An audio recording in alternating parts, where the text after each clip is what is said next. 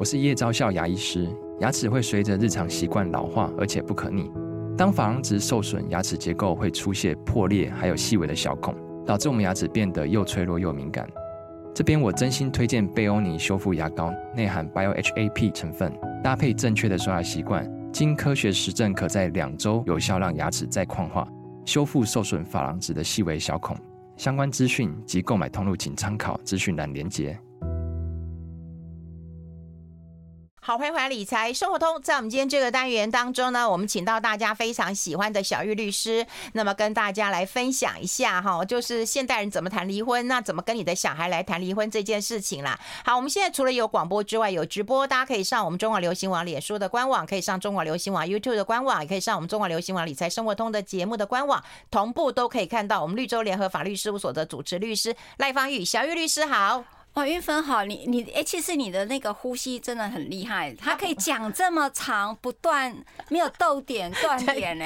你要称赞我吗？对，有跑马拉松真的有差 啊！你要去跑一下啦，真的，你要去跑一下了啦。是是是，哇，可以讲这么一串，你知道那中间他没有停下来耶，我就急嘛。急嘛？对，我刚才在算秒数，我刚才真的看了一下，你到底可以撑多久？好像就是到那个憋水的状态了，憋气真厉害厉害。哎，我们今天要谈离婚了，对，哎，先谈一下过年吧。啊，谈过年，对对对，你过年，对啊，你过年怎么过的？对，还没到元宵之前都可以谈一下过年啊。啊，我过年其实，哎，过年台北很冷。嗯，我不知道你出国去冷不冷，应该是非常，我觉得是看起来很艳阳天的感觉。嗯，那我所以呃并没有外出，我就只有一天大年，我大年初一就回桃园回娘家嘛。嗯，然后我大年初二就跑跑去爬山，本来年初三还要继续去爬山，后来我就跟我先生说，哎，我觉得我还是不要奉陪好，因为。爬山真的好累哦，然后嗯，所以就休息，然后就在家里追剧。你爬什么山呢？这么这么累呀？其实没有啦，就是我们新店法院旁边有个叫做狮头山，对吧？哎，对呀，那个还好啊。你你看这个人马上嘿，一几一碟小菜，他三三个峰啊，哦，呃，不错，我觉得你可以去走哎。好了好了，你这样转回来我也 OK 啦。嗯嗯、对呀、啊，那这跑马拉松，而且你们桃园那个东眼山，我很推荐你去。但呃，桃园有个地有个麻烦，它往大溪啊，往东眼山方很容易塞车。哦，塞车塞车。对，然后慈湖啊那边，因为那边真的是台呃，就是说坦白讲，热门的景点哈。对啦，很热门，所以我不太会在年节往桃园跑。但台北一定是最呃。我我觉得会比较安静一点，所以那个时候你去爬山，你包括你跑，你应该爬红炉地，但红炉地就会热闹啊，对不对？但是你爬那个狮头山，可能平常热闹的时候，它突然就比较冷清了哦，这时候就舒服了哦，天气又好，所以老公自己去爬，然后你在家里面没有没有，年初二他带我去爬，嗯，这点很重要，他带我去爬，年初三就谢谢谢谢，就是再联络。因为这个，然后总是也要休息，然后就呃，我觉得这次年假有点短，时间有点短，不太好安排，所以我就在家里呃，就是看看。夫慈子孝是没有啦，是只能说看剧这件事还蛮享受的。我在看《独楼》，好好看哦。他看的剧都跟我们不一样哎，《独楼》真的很好看哎，《独楼》啊，哦，就是他在。呃，他很妙啦，是韩孝周在二零二一年的一个韩呃片子。那他，我我现在讲那个韩剧，大家等一下可以留言，你你过年看了哪个剧？好不好？大家可以交换一下片单。我现在所有身边人都在看《繁花》。哦，繁花，因为我看的那个平台没有繁花哦哦，你看什么平台？我看 Netflix 也没有啊。对啊，就 Netflix 没有啊啊，就会比较麻烦。真的，我就等着 Netflix 什么时候取得授权可以上架，对不对？嗯嗯。然后我看那个独楼是他在讲那个疫情之后，他们有研发一个呃那个肺炎新冠肺炎的用药，但后来发现那是失败的。但对于注意力不集中症是有用的，但是它会引起所谓的病呃一些病变。很好看，我不要再雷爆雷了，你们可以去看，嗯、真的。那我我以为你说的好看是那种浪漫啦、啊、爱情啦、啊、喜剧啊什么的，因为我我觉得你还蛮喜欢看这种浪漫爱情的。因为我喜欢看人生剧，好不好？你不要，哦、哪有你自己少女心？你自己玄彬就跟我讲了几百次，是你好吗？你看讲那么久还在玄彬，你就知道浪漫剧不多。前面是以为人夫。好，谈点开心之后，就要谈谈离婚这件事。我们先休息。I like 103, I like radio 好，我们现场的就是我们绿洲联合法律事务所的主持律师啊，赖芳玉小玉律师啊。我们还是有很多人讲是看《繁花》，有人说《独楼》它不是浪漫剧啊，它讲的是如何对付同栋楼的恶邻居跟管委会啊，主要是那个人性，他在挑战人性。你知道吗？这个新冠肺炎之后，在我们早期台湾的 SARS，你也会看到那个呃采取隔离政策，对对，那隔离政策挑战都是人性，人与人之间怎么去处理？呃，这个是一个生死之。的一个状态嘛，哦，对，所以它真的很好看。我看到第，它总共十二集，我看到第十集了。哦，人性很多啊，像那个韩剧有没有《失速列车》也算是一种人性的探讨啊。它比《失速列》，我觉得它比那个更好看哦，因为它在那里头就是如何设陷阱啦，如何怎么样怎么样，我觉得很好看啦。嗯，中规一矩就很好看。好，因为我想要讲多讲，我又怕他说你怎么干又暴雷，对，又暴雷又暴雷。我就是一个很爱暴雷的人，所以我一直在那用抽象性用语。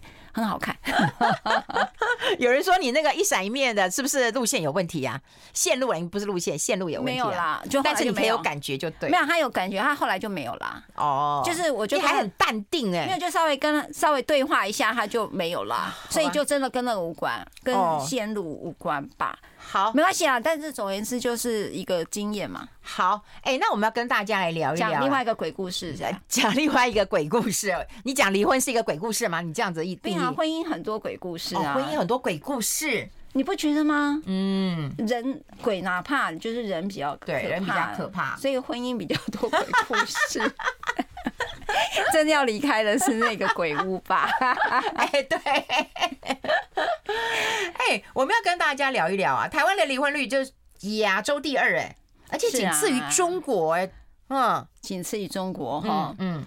还次于中国，我本来以为就是第一了，亚洲区第一。对对对，这个这也被那个，我觉得飞荣找到一个新闻稿，是说次于中国大陆哦。嗯，那这是在这个是去年最高的统计，嗯，五年内离婚有百分之三十四哈，那创十年新高。嗯，然后其实它有一件事，呃，它五万多人的这个人口离婚人口对数里面，啊，比较它向来都是离呃。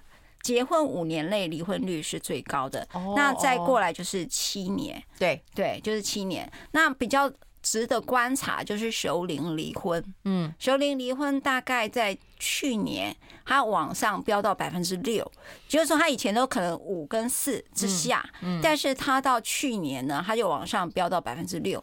也就是说，熟龄离婚这一群人，嗯，熟龄就包括运分跟我，或者是很多可能听众都跟我们一样年纪，嗯，那你已经结婚一定是十年以上起跳到三十年之间，嗯，那这种十年以上的一个婚龄，然后也步入了中年往下走，就是通常白头偕老或者。或者是呃老来伴这个概念，就是传统的概念，在这里头似乎在这个世代，二零二三到二零二四年，我觉得他已经往另外一个社会趋势去走，去去处理了。也就是那个家庭的图像已经不一样了。也就是说，这样年纪人通常说：“哎呀，就这样子过吧。”哈，嗯。那可是事实上，大家已经开始选择单身了。嗯。所以这个蛮特别的一个社会现象了。嗯嗯。所以呢，怎么样？跟以前有哪里不一样？对啊，我觉得很不。不一样，因为我觉得，呃，第一个，你刚刚天提到熟龄嘛，哈，熟龄大部分都会觉得说，哦，你都到这个年纪了，还还还离什么离了？因为孩子大了。对对对，就孩子大了嘛。像我还有一个朋友，我刚刚在节目一开始的时候讲，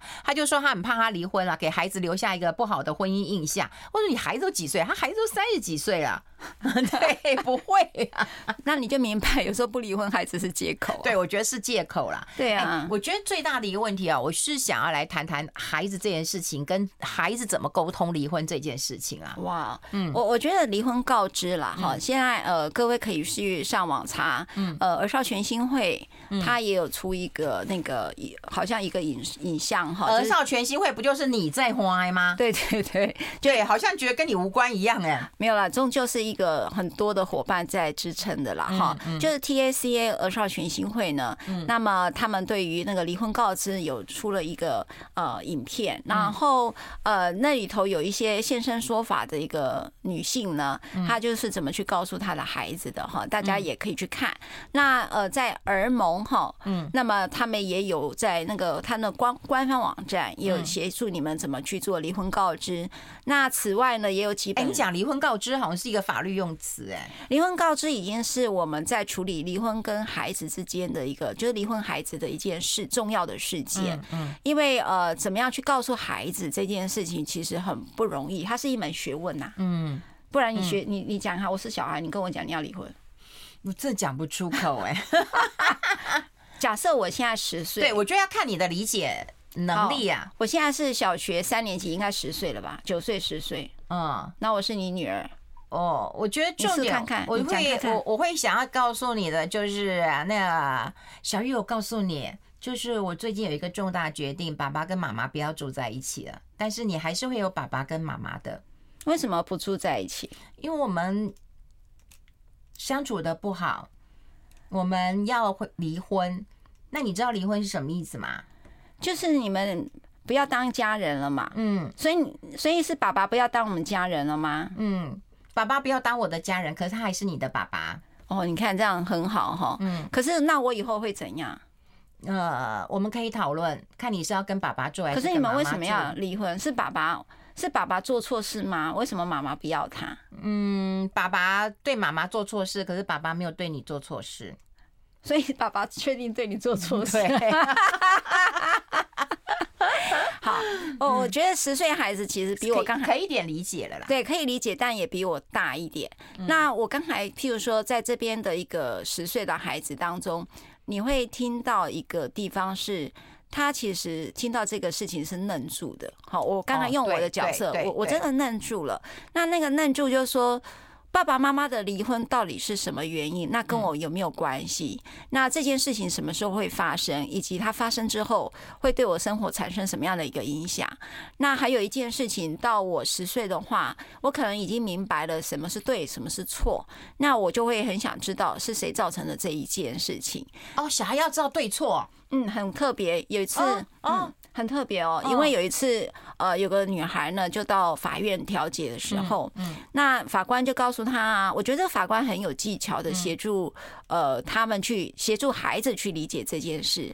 因为我开始，像我如果是孩子，我一定会觉得是我要跟爸爸住呢，还是跟妈妈住呢？还有这是谁对谁错呢？我一定要站在对的那一方嘛。我的情绪一定要认同在一个对的人，因为那时候绝对有一个，呃，对我一个。个十岁还没有发展出所谓多元这个概念的人，对对对，我没有办法去理解什么 A、B、C 那么多复杂性的背景跟感情生活跟关系，我都不理解。但是我只知道，我做错事情，老师会处罚我，学校会处罚我。我知道我没有答对题目的时候，我分数就会不及格。所以我本来就是一个训练当中就是一个二元的一个状态。那你做对跟做错，答对题跟答错题都对我是很重要的。那因此这件事情的发生，我就会想要知道。为什么会是这样？但是你们讲的东西都模模糊糊的，他还是我的家人，家人，那对妈妈做错事情是做错什么事情？我会想知道。哦，那个孩子当时在调解庭的时候，你就会看到很清楚，嗯，很清楚的说，我想只知道我爸爸做了什么，嗯，为什么我妈要跟他离婚？为什么要这么做？嗯，那呃，这么做主要的原因，只要告诉我，我就知道我要怎么选择了。嗯嗯，哎、欸，这跟我想的真的不太一样、欸，哎，不太一样，真的不一样。对啊，对啊。为什么？因为我会觉得说对错是非，这是大人的事情啊。好，那对，只要你的你的权益没有受影响就好了。你要你一样有爸爸妈妈就好了。因为我跟小孩想的不一样。我们先休息一下。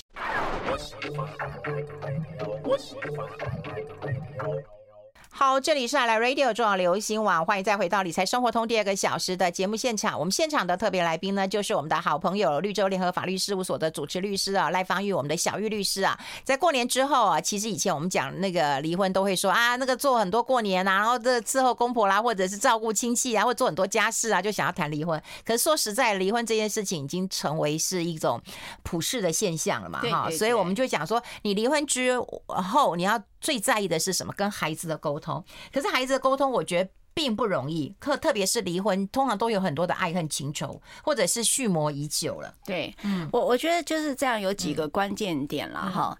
也就是说，呃，孩子会先自责。呃，当然除了震惊之外，也就是说，这个父母是他的天嘛，对对对吧？父母是他的天，那现在天崩地裂嘛，天跟地都崩裂了。嗯，那这时候他们有强烈的没有安全感。嗯，好，那在这种不安的时候，他们想要抓到一点重心，那这一点重心就是他们可能会面对的，就是呃，是不是我做的不够好？是我输。念不好，或者是我不够乖，嗯，好，所以孩子会想尽办法用他能够尽力的事情，叫做尽力，哈，他就觉得努力当个乖孩子，或努力的黏在爸爸或妈妈身边，请你不要遗弃我。所以孩子有被遗弃的感觉，就无论你在口头上像刚才运芬这么理性的去说这件事，无论你再怎么讲，我的感受就是有一个人会离开我，那这个人对我来讲是很重要，不管是爸爸或是妈妈。那如果说我是有。有手足的，那我譬如我跟爸爸或跟妈妈，那他有一个为什么我没有被选择？嗯，所以他没有被选择这件事情，呃，孩子会产生一个很大的差异性，会觉得是不是我没有姐姐好，或者我没有弟弟好？你知道那个手足之间的那个议题又跑出来，所以。离婚这件事对孩子是一个更更不容易的事，因为我觉得很难的。我你这样讲会让我想到，哦，就曾经我大爷在孩子很小的时候，我问他说：“你知道离婚是什么意思吗？”哈，他就说：“我知道。”我心想：“你这么小，你怎么知道？”你知道他怎么跟我回答？嗯，一个跟爸爸，一个跟妈妈，可是我要跟你。哦，你看，哦，是他知道，可是，对，你看他说是一个跟爸爸，一个跟妈妈，那事实上并并非如此，可他们的理解。他们会理解，就是这个家要分分裂了，哇，就是家一定要是切割的状态了。所以孩子在面对呃，因为我们在面对离开这一件事情。呃，大人之间在面对离开是一个自主性的决定，对，但小孩不是，但小孩都是一个被动，就是他被你被动生出来，哈，你你被动取得有这样的爸爸，有这样的妈妈，然后又被你被动的决定了他人生很快的一个命运，就是他可能即将会失去跟另外一个人共同居住的一个状态，嗯，所以孩子会有一个很强烈的没有安全感，那这个没有安全感会产生很多的生存策略啊，嗯，就是会呃很变很。年呐、啊，或者他会在学校有一些退退步的状态，我称之为退化啦。嗯，譬如说他可能有些就会尿床啊，对吧？他可能在学校就没办法专注啊，他就可能会一直闹事啊，或者是霸凌别的孩子，或者是被霸凌啦。哈，你会发现一堆的那个事件发生，然后他身体会不断的生病，因为他会呃认为他有个想法，就是生病的时候爸爸妈妈都会和好。哦，那有些少年事件就是少年会去闯祸，就是有个孩子就是呃，他不断的偷窃，他就跟那个保护官说：“我只有在出了这件事情了，我爸爸妈妈才会又再聚在一起。”哦，然后一起来警察局啊，连这个也是他们所期待的。所以你看，孩子在面对这个完整性跟那个面对那个不安跟焦虑这件事情。在他们有限的这个生存策略当中，其实能够用的东西太少，所以即便呃爸爸或妈妈跟他讲说，我爸爸妈妈都还是一样爱你，不要担心，这句这件事情你要不断的保证。嗯，不但的保证不是只有嘴巴讲，而是你的行动跟你的现在表达出来的语言你要一致。嗯，譬如说我跟你讲，爸爸也爱你，但是你另外一头在讲说，我告诉你，你你那个爸就是跟那个女人走了啦，对，他是个坏人或怎么样。之类的哈，就是说你的这个生活的日常当中，其实不断的在告诉你，爸爸就是一个匪类，或者是妈妈就是一个呃糟糕的女性，呃，就是会抛家弃子的人，就是说。你在离婚告知如何言行一致？我觉得这个更困难，不是只有说出来而已，而是你如何在行动当中让他看见。那经常我必须讲哈，父母亲有一个很大的为难，也就是说，当孩子说我要跟，像刚才韵芬举那个例子，我妈妈我要跟着你，其实另外一个一定有个相对剥夺感，嗯嗯，他就觉得说，哦。你你所有瓷砖都是我给你钱的，你为什么不要爸爸嘞？好，他也有一个相对的剥夺感。那如果不要妈妈，妈妈就会哭得更。他说我从小怎么带他的，就说他为什么不要我？其实都互相都会带来那种分离的创伤跟不安，不是只有孩子。好，那我这边只有对爸爸妈妈有一个小小提醒，就是你要抑制自己的啊那种失落，放到孩子身上找需求。嗯，哦，嗯，你有这个需求，请你千万不要在孩子身上找到这个满足，你一定要找其他的方式。哎，说实在，父母很难的，因为自己的情绪都还没有照顾好，可是就要照顾到孩子的情绪，真的很难啊。对对对，真的很难。离婚不是一件呃容易，只是一个媒体报道，它真的是一门学问啊。哎、欸，那像你们开始有你们儿少全新会开始有做一些，就是如果要嗯离婚，然后又有小朋友的家长可以提供一些咨询啊。对，像说你们有交战的那个 SOP 程序吗？对，就是说现在我们已经有这个，就是呃儿少全新会，大家可以去上他呃上官网去看啊。他现在有这个咨询专线哈，那你们可以打电话是真人吗？还是机器人回答？社工还或者我们现在会有一位社工啊，专门来做这样服务。那我们儿呃儿少权心会就是很多州全部都是心理师嘛，嗯，那也有法律呃律师啦哈，也有呃。还有关于职能治疗师、精神科医师都有哈，那本来就是一个专业的团体团队啦哈，所以呢，呃，有一些我们的专家呢有愿意哈投注这样的一个心力来协助这样的一个服务，所以如果大家真的有这个需求，那也请大家可以打电话到耳少群星会，会有专人的社工先做这样的一个电话，我们会贴在粉丝团当中啦。不过说实在，就是因为如果你自己没有办法去跟孩子沟通的话，也许他们会教一些方法。或说法，对，会有一些方法，或转借一些资源，手把手的教你啦。嗯，因为你再怎么讲，孩子其实孩子每一个反应，你可不可以捕捉到那个反应？大人太困难，因为你自己就像你讲，自己自己要照顾自己就困难了。那到底要不要讲得清楚好，还是不清不楚的好？好，我讲一个小故事。好好好，好，嗯，我我之前好，我不太记得我有没有在这个节目分享，但是因为跟这个议题有关然后嗯。呃，不讲好还是讲的好哈？那这个时候，当时我们有各有两个说法哈。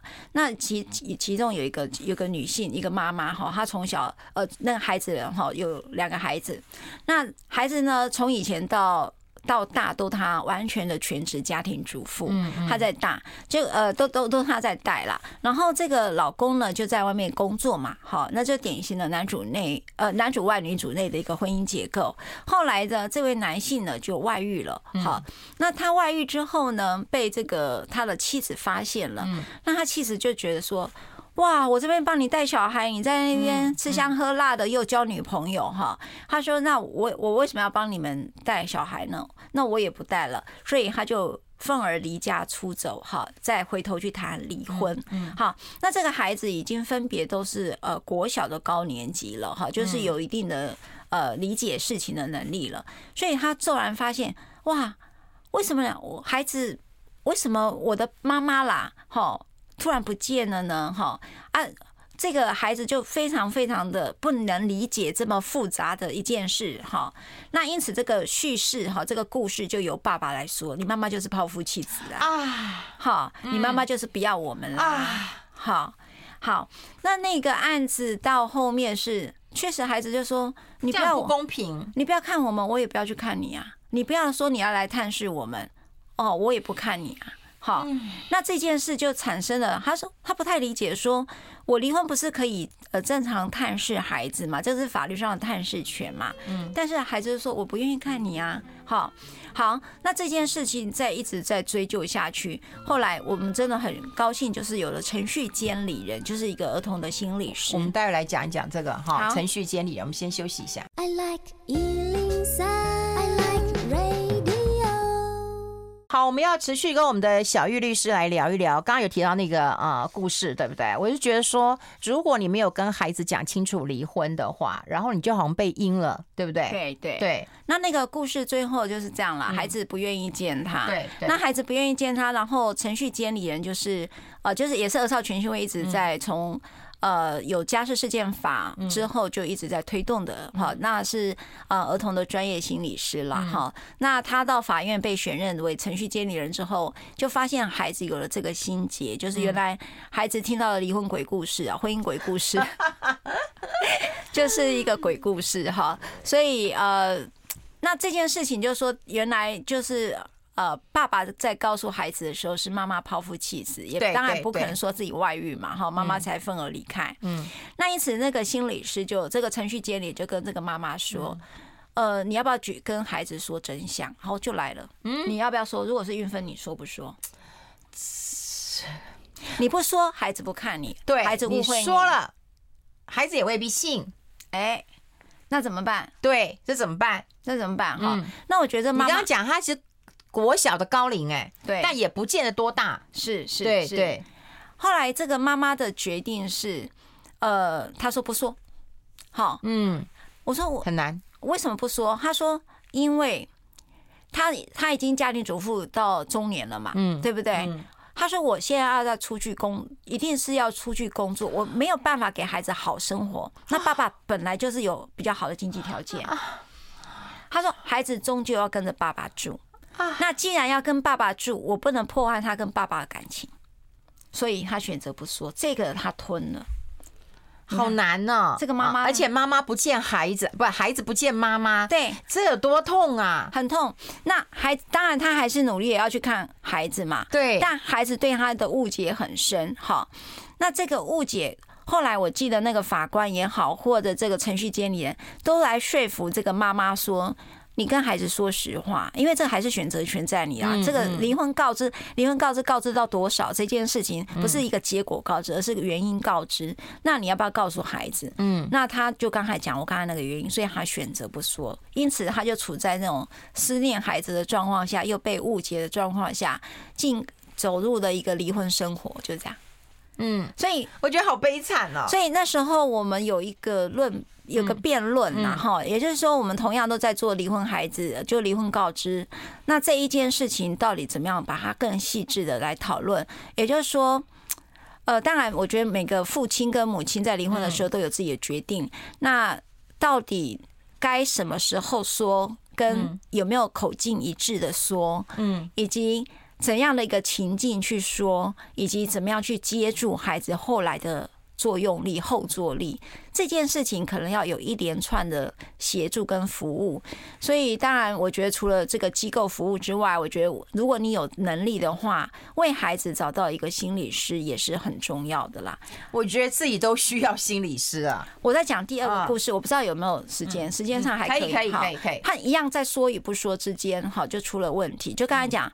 刚刚我刚才在广告吧，就在讲说了之后，爸爸有爸爸版本，妈妈有妈妈的版本。对，像我刚才那个版本，这个妈妈愿意成全，就只有爸爸版本嘛。哈，好，那我现在要讲这个版本，就是爸爸有版本，妈妈也有版本。哈，那这一件事是妈妈离开了家，哈，一样，同样都是妈妈离家。哈，嗯那离家之后，他想要把孩子接出去，接出去跟他住。哈。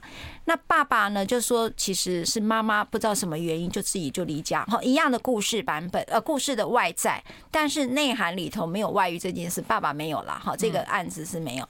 好，但是这个妈妈她就觉得说。我我认真的当他，他是觉得说这个婚姻他走不下去，他没办法融入这个大家庭。嗯，好，这个可以理解。有些就是有公公婆婆共同生活，他就是不能适应嘛。好，所以他决定在这样的一个情形下就选择离开。好，那同同样也是两个孩子，他选择离开。好，这个选择离开，孩子有个很大的被遗弃感，所以那个孩子就说。爸爸，他那时候早上一大早，他说：“妈妈东西都拿走了耶。”嗯，好，那他就看到孩子在坐在那里。嗯，他说他就指指那个桌上那张母亲节的卡片，他没拿走。哎，哎呦，对，就说你搬走了很多东西，我给你的卡片，我亲手做的卡片，你没有拿走。哎，那这个女儿跟妈妈感情非常好。所以妈妈的不取走卡片这件事才是真正关键点，对对，而不是离家或者是离婚。离婚的原因是什么？不是，就是那张卡片没带走。所以孩子就带着这样的一个失落在那里。然后那个时候，那个爸爸就抱着他：“你不用担心，我以后会是你的爸爸，也会是你的妈妈。你没有因此而不见。”哈，所以后来他的母亲节的卡片都是寄给爸爸，都是送给爸爸。然后爸爸也会跟我分享。那个爸爸，你是我的妈妈，也是我的爸爸，哈，所以他就会手做一些东西给他的爸爸啊。爸爸就真的做到爸爸跟妈妈，因为他就一天到晚在 po 他煮饭，他煮了很多菜，哈，还会勾毛线呐，哈，嗯，他真的是就是一个父代母职的一个状态。那好，这件事情中间有一个历程，那这个历程是什么呢？也就是说。那妈妈到底为什么要离开？为什么要离婚呢？因为是妈妈发动了这个离婚的过程嘛。好，爸爸的版本当然就是说不知道，连他都莫名其妙，他觉得妈妈就是莫名其妙想离开。妈妈的版本就是说没有，全家都欺负我，所以我要离开。哈，嗯，好，那这个时候，孩子的理解是妈妈离开。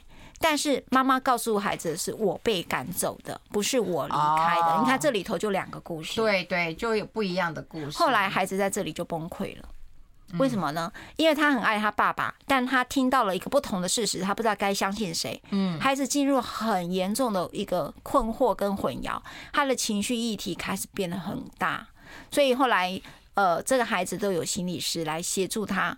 那我有一次就。呃，他也现在长大了，好像都非常大了。那我就问他说：“哎，你从美国回来？他那孩子刚好去国外念书。那他就说，他就回来看看我。他说：哎，阿姨，我刚好疫情，我也来看看你哈。那我就问他说：你现在有没有好？你你现在状况呢？他觉得他还是跟他妈妈没有办法再修复这个关系。他说他日后也想当一个心理师。哈，他就说他想要当一个心理师。但是呢，我说那你觉得父母亲的离婚，你有什么感觉？他说。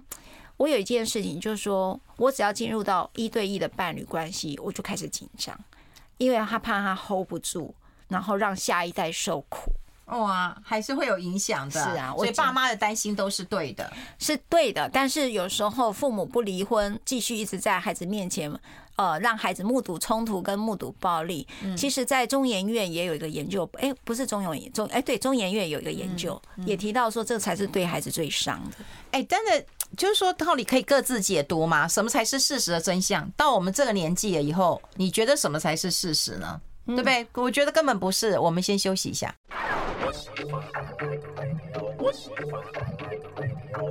好，欢迎回来理财生活通，我是夏云芬，在我旁边的就是我们赖芳玉、小玉律师了哈。可是我们要跟大家讲一下，就是每一个人所看到的事实跟所经历的事实，其实我们没有办法去说他讲假话，因为那是他的经历。是啊，对，是啊，对他当时真的觉得很痛苦，或他当时真的觉得怎样。所以，我们大部分其实孩子还小，需要对错是非，可是。好像我们在看别人事情，好像也要知道对错，可是事实上没办法知道。哎，你怎么看待？真的很好，就是说，我我觉得我经常看到网友在对一个呃一个婚姻人家的人生里头的很很多，坦白讲，那都很悲惨的事。嗯，然后呃做做一些评价哈。嗯，你知道，我觉得那个评价是很伤的，就是说。呃，婚姻里头的事情，他没有，这是完全每个每个人的隐私。嗯，他有他很大的背景跟脉络，这个苦是说不出的。嗯，那其实同样的，我觉得在这个社会上，我们不要去用一个对错这种评价一个人的历程。嗯，那如果有这样的一个学习，是不是孩子也比较有这样机会学习？也是，对不对？他就比较不是这种对立性的一个观点。好，来看。呃，爸爸错了或妈妈错了这件事，那孩子的未来也比较有爸爸跟妈妈，就以刚才运芬在跟我做的那个角色扮演一样，就说哦，爸爸也跟你还是家人，好啊，我你跟妈妈住，但爸爸还是你的家人。这件事这句话很浅显易懂，嗯，但知易行难，所以大家能够。做到一个，你爸爸跟或妈妈都是你的家人，没有这个家没有因此，呃，因为我们决定的婚姻这件事情，就离婚这件事情，让你不是家人。我觉得孩子需要很多的保证，所以呃。很需要父母亲在这里头照顾自己的婚离婚创伤哈，离婚一定会带来创伤的啦哈。那照顾离婚创伤的同时，你要找更多的策略哈，来协助孩子走过这一段，因为他们的那个他不像大人，他能够应付的手。呃，应付的方法哈，那个社会的方式是比大人还没有资源的，就是内在资源啦。譬如说，我们遇到一个困境，像我我如果遇到一个难受的事情，我知道我要找我朋友啊哈，我朋友会给我很多的安慰。我知道我要找心理师啊，因为我觉得这样可能比较能够保密啊哈。我有很多的内在资源在做转化跟机转嘛哈。那可是孩子的那个内在资源是欠缺，不像大人这么丰富的，所以呢，呃，大家。一定要降低他所承担的，因为他内在资源是不够的哈。那你们咬牙也尽量能够把它忍下来。那这个过程当中，你会再遇到另外一个议题，就是你咬牙当一个合作父母，你咬牙当一个好的爸爸或好妈妈，但不代表另外一个人跟你是一样的。那那个跟你的不一样，因此而获取了很多的红利。好，就是像我刚才讲第一个故事，因为了妈妈的这个呃离开这件事情被另外一个人故意的曲解，那这一件事情他确实对他是不公平。好，那我们回头看这件事情，不是公平跟不公平的这个视角而已，他。可能要回到回到一个就是。如果你是那个孩子，你会选择什么样的一个处境？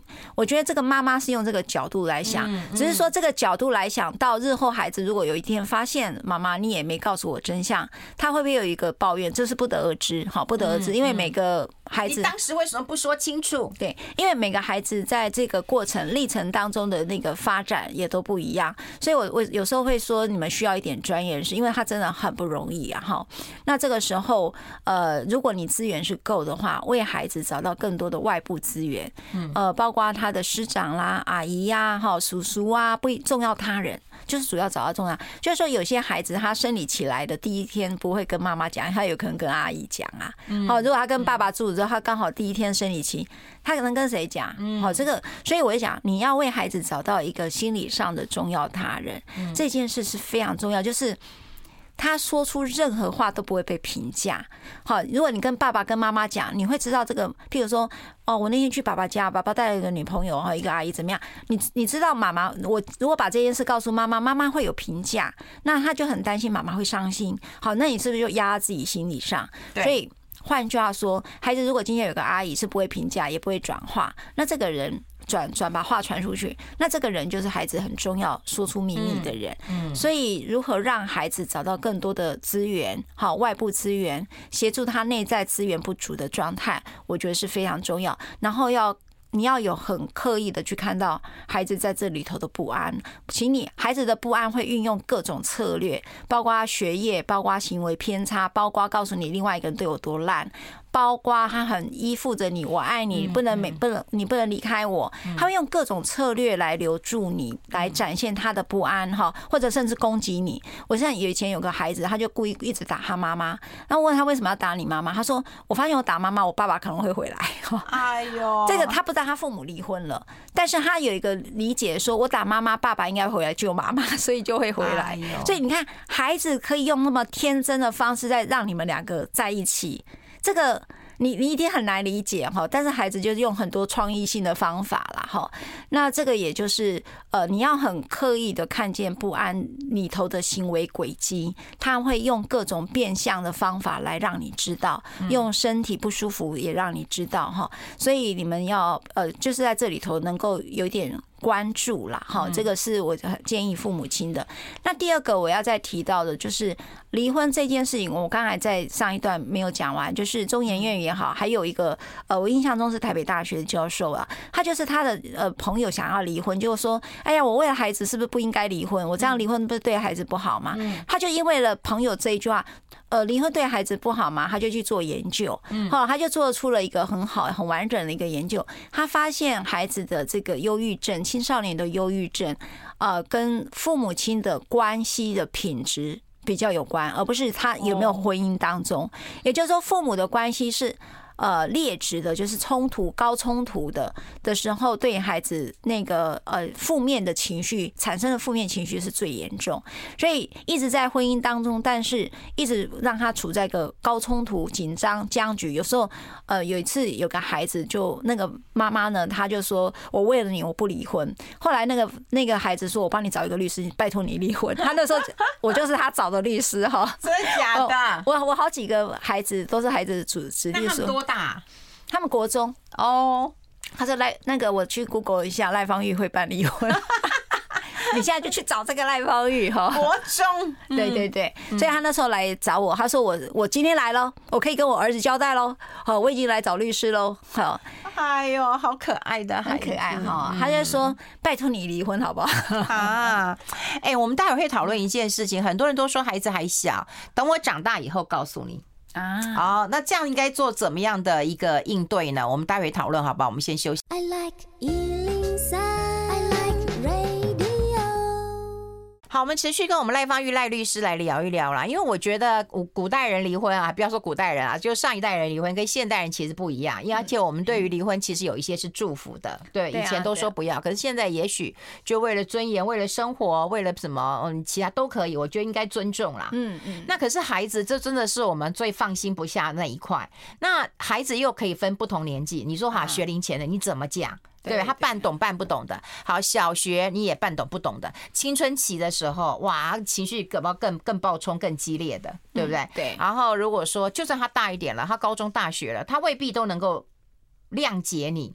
像我有一个朋友，真的是含辛茹苦把孩子抚养长大，他最后他还不谅解你啊？你为什么不让我跟我爸过好日子啊？啊，你干嘛把我揣在身边啊？你害我补习都不能补习啊？然后你害我都不能够呃去去念念念很好的的大学，跟我爸一样当医生。哎，对，他爸是当医生的。可是妈妈这边就会觉得我含辛茹苦把你抚养长大，哎，到最后你看远香近臭。嗯，所以我觉得到底要不要跟孩子讲这件事情？有人说等孩子长大以后我再告诉你。那长多大呢？他又能够理解呢？你你知道我跟我有个朋友在聊天了，嗯，就是说呃。今天我们在讲以前跟现在的不一样哈，好像在以前就是只要离婚了，我们就不会跟非同住方的爸爸或妈妈再见面了。哦，对对对，这是真的哈，就是真的，而且是。好，有一次那位心理师朋友跟我说：“哎，赖律师，我看到你们出了一本书，就听孩子真实的声音嘛。”哈，他说：“哇，原来离婚后还会跟没有同住方的，他说他以前从来都没有跟他爸爸见面。嗯，这个爸爸包括爷爷奶奶，就是叔叔伯伯，他父系的那一辈，他就没有再见面。他以为这个就是一个离婚家庭的必然，而且是一个很自然的。他说他周遭旁边所有的朋友都长这样哈，所以那时候我就跟我那个。个心理师伙伴在讲说，他们不会觉得这是一个议题啊，他们因为就是没有见面啊，哈，所以呃，但是现在因为呃很多人都在讲合作父母嘛，就呃就是做父母，就是只说离婚不单亲呐。以前我们在讲单亲，没有啊，他说离婚还是双亲啊，有爸爸有妈妈，哪来单亲啊？嗯，好，所以我们再也不讲单亲妈妈了。我说，哎，最近还没有在卖地瓜？没有了，没有。我我岔题，我岔题，我懂，我懂那种感觉，差好那种单亲妈妈卖地瓜有吗？对，好像没看到了。对，那他就是协助单亲妈妈自立。我每次看到我都会买一堆。对啦，对啦，所以后来我们就觉得离婚单亲就是一个弱势家庭，就会是就是往这边去思考。那现在我们已经在倡议的是离婚不单亲，离婚还是双亲哈，就还是一个很健康的，而不是很悲情的、很可怕的。因为有一次我有个朋友就在跟我讲，他说，呃，他那个同他自己的孩子就是看到爸爸妈妈吵架，说妈，你不会吵，你不会离婚吧？他说我的那个。那个同学某某个同学，他当时离婚，他父母亲离婚，都我在安慰他，你不会变成让我也变成他吧？好，所以你会发现孩子因为呃自己的同学呃可能他遇到了一些状况，像我我那时候我记得我孩子还小的时候，他说哦那个孩子是需要被照顾的，因为他爸爸妈妈离婚，你看他需要被照顾，跟他爸爸妈妈离婚，你看是画在一起的，所以孩子本来就对。当呃，我觉得那个年代啊，对父母亲离婚是一个非常大的一个议题。可是现在，我就我知道，现在孩子呃，同班同学大概有三分之一到二分之一父母亲是离婚的。各各位也可以分享一下你们孩子的同学的那个班上离婚的比例啊，就是是不是两个有一个呃的父母亲就是一个离婚或分居的状态了哈？所以他已经变成一个常态了。那因此如何？如果说这个世代的孩子，我们就这样讲，我们呃都对于手机不熟，对不对？但我们的下一代对手机很熟。嗯，我们的这一代对于离婚很不熟。我们的父母亲都是就是吵吵闹闹也要白头偕老哈，就是骂到刀刀见骨也是要白头偕老的那种哈。那这个情形相爱相杀的上一代，所以你会知道相爱相杀还是。还是苦守寒窑，在这个这个婚姻当中，那么你会明白，那个离婚一定是很可怕的事，因为都已经这么可怕，你还不离婚，你就知道离婚是多么不可以被发生的事情。嗯。可是到我后下面的这一代的父母，看我们这一代的父母哈，就看我跟运芬这一代的父母，就会觉得，哎，离婚似乎是一个常态性的。嗯嗯。只是我们大人还把它看到很悲情、很可怕、很创伤。那我们如果用创伤的视角来看待这个这么严重的一件事。你很难期待孩子来看待父母的离婚会是一个健康的方法，因为大人都觉得这是一个可怕的，孩子怎么会觉得不可怕呢？哈，所以当有一方的孩子的跟着爸爸或跟着妈妈，他带着孩子躲躲藏藏的时候，就觉得哇，一定是旁边有个坏人嘛，不然你干嘛躲躲藏藏的？所以这个都是跟父母的面对离婚的态度是有关的。所以我们在告诉离婚告知的同时，我刚才讲言行如一，是指说，你是不是也能够这么平常心的看待自己的离婚，而不把创伤的修复放到孩子来治疗你？我称之为情绪配偶，哈，情绪配偶就是由。他本来我们通常我们的配偶都来照顾我们的情绪，对不对？对。你现在交给你的孩子来照顾你的情绪，那就叫情绪配偶。所以尽量不要让孩子小孩子变大人，哈，位置互相调换，然后或者是让你的孩子变成你的情绪配偶。那这个是一个很重要的一个功课啦。我觉得如果你正在处处理离婚的话，那第二件事情，一个很妙的状态啊，我记得那个呃。呃，美国有个心理师，他在 TED 里面有个演讲，在早期的离婚就是说，呃，是一个很丢脸的事。那现在很。谈独立自主这个观念，独立自主这四个字，导致说，在一个婚姻非常窘迫的状况下，还不离婚走不出来的人，反而变成是一个比较传统保守的人，而不是一个进步跟独立自主的人。也有了这样的一个观点的破除，也才导致了所谓全亚洲第二第二哈，就是离婚率开始飙升，或者是不婚不生的单身。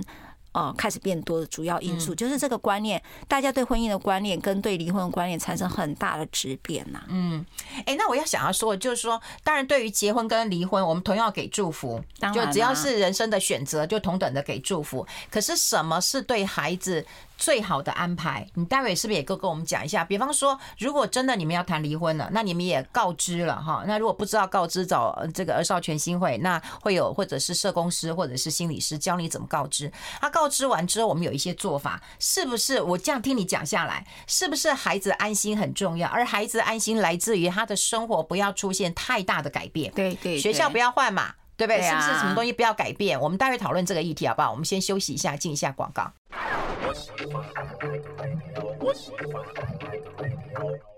好，我们现场的是赖芳玉赖律师啊。说实在，我觉得对于结婚、离婚，或者是嗯单身，甚至说同婚，我觉得，但有一些我比较难以接受。可是我觉得啦，应该还是要给予祝福，当然对，都给祝福，因为这是人生的一个选择啦。哈。那。那那那对于孩子，如果你有了孩子，我就觉得一切都不重要了。嗯，就好像我们因孩子的喜而喜，因孩子的苦而苦，哎，就好像都没有了自己。哎，那那孩子如果小时候，我们是不是应该让他的安排就是尽量的不要变动，免得孩子在变动当中会带来更多的不安跟恐惧或者是焦虑？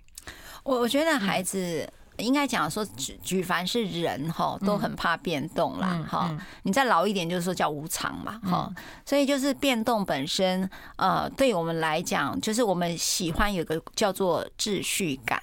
好，我们内在日常都有个理想生活。譬如说，举例啊，我这个时间来到这个运分的节目，我下一个时间去到哪儿，嗯，我都是规划好。所以今天如果有一天有个像疫情这样的一个意外，突然可以让呃地球突然都停停转，然后你也不能明年也不能出国去哪里玩，你现在不能出国。好，你继续想象这种变动对你来讲都这么大。你甚至会有疫情之后的创伤症候群，嗯嗯，对不对？嗯，那孩子是会不会有？那百分之百一定会有嘛？好，更别讲我刚才讲天崩地裂嘛，好，就是他们可能觉得他们会以为是天崩地裂，但是有没有个可能哈？以我们这个世代讲天崩地裂，是我们自己的用语跟观点。事实上，这个世代小孩没有啊。我隔壁我隔壁坐旁边人就离婚了，就是这样啊，也他也没怎样啊。好，所以我会讲一件事，就是说我们太用我们这个世代在诠释我们的下一代。这件事你一定要有意识到，因为我觉得当两个就有一个或三个同学有一个同学就离婚，或者是像你再想象，我们三个就有一个可能就是。离婚，像我的朋友都离婚的啊。对，他说离婚才能跟他变成好朋友。我朋友 都都都都离婚的啊，都是离婚。哎呀，我们这离婚官司哎，都他打的哎。对，就所以就是很嗯，所以他就很平常的一件事了哈。所以那呃，孩子去面对转学，然后变成不同的住居所地。不同的同学，像我们到三四年级就要换班了，现在是不是这样？好像是，还是嘛？对对，我们是不是也会焦虑说，哎呀，我的新同学，我的旧同学，老师是谁？哈，对对对，同学会被打散了。对，好，那我们当然觉得孩子不要变动是最好，但是如果要变动，孩子对于那个不安跟不确定性，就是请大人说清楚。所以说清楚，就是让他一步骤一步骤的会发生任何事情，都告诉他。呃，我就举一个我自己朋友，他他当时得癌症的事情，我好像有跟你分享过。因为他那个就是重大事件，他那比离婚还严重嘛，因为妈妈可能走掉。嗯，我这个女性朋友呢，她有一次就跟我讲，她说她的心脏后面找到长了一颗八公分的肿瘤。好，那当然很很恐怖啊！叫什么胸腺有一个八公分，很大，我一而且我就觉得有点包，而且包在心脏后面。他是每年都做这个健康检查的人，所以那时候我当然就觉得很错愕。他说：“哎，赖律师，你可以不用。”他说：“你不用担心。”他就跟我讲完事情之后，他说：“哦，我刚才去医院了，所以有看了这份报告，所以我接下来可能不能处理什么事。”好，他就跟我讲完这个之后，你知道我家属哈，或者是朋友。或孩子一定会产生第一个焦虑，会发生什么事，对吧？哈，对，他就告诉我说，我已经找了某医院，哈，这个团队非常的好。我说，哎，我告诉你，我认识 B 医院的医生，B 医院医生更好。他说，好，你可以告诉我，我现在我非常信任我这个 A 医是 A 医院的医生团队。你 B 你认为有哪一些事情你觉得不清楚的，你问我，我全部会告诉你。嗯，他就用这种方式处理我的焦虑。好，同样的，他告诉我这件事情之后，他说我会每一次去看医生的报告，赖律师我都会跟你讲一遍。医生说你不用焦虑，他也是这样跟他孩子讲。他孩子只有小学生哦，都是小学哦，他很多个孩子。他那同学就开始讲，你妈妈怎么没头发啦？你妈妈怎么样啦？他说，他就跟他孩子讲，只要你问我。我会完全的真实的告诉你，我不会隐瞒你任何事。哈，第二件事情是，你不用去问同学，同学给你的任何问题，你都来问我，你也不用去 Google 谁，Google 什么东西，你也不用去问什么。我接下来就是会开始化疗。那我会去打营养针，然后我会躺在床上三天，然后你的接送同学呃接送上下课课的事情我也都安排好，是谁会去带？然后呢，妈妈会躺在三天，不能陪你去玩，好，就是他就把他会发生什么事情，会变比较虚弱，然后礼拜几会去医院，如实的告诉孩子，我的规划会是这样，你记你会跟我一样，也是做这样规划。他讲了一件事，所有的变动。来自于你要规划，不是不用，不是没有变动，变动是必然发生的事情。人生你要学习，让孩子学到的是遇到了变动，你的应对是什么？他要让孩子学的是这个，而且他呢，对于他不是不怕死，但他就讲赖律师，我人他四十几岁嘛，我的完美人生四十几岁，我每个人都会开始接受不完美，我只是刚开始而已，我已经够 lucky 了。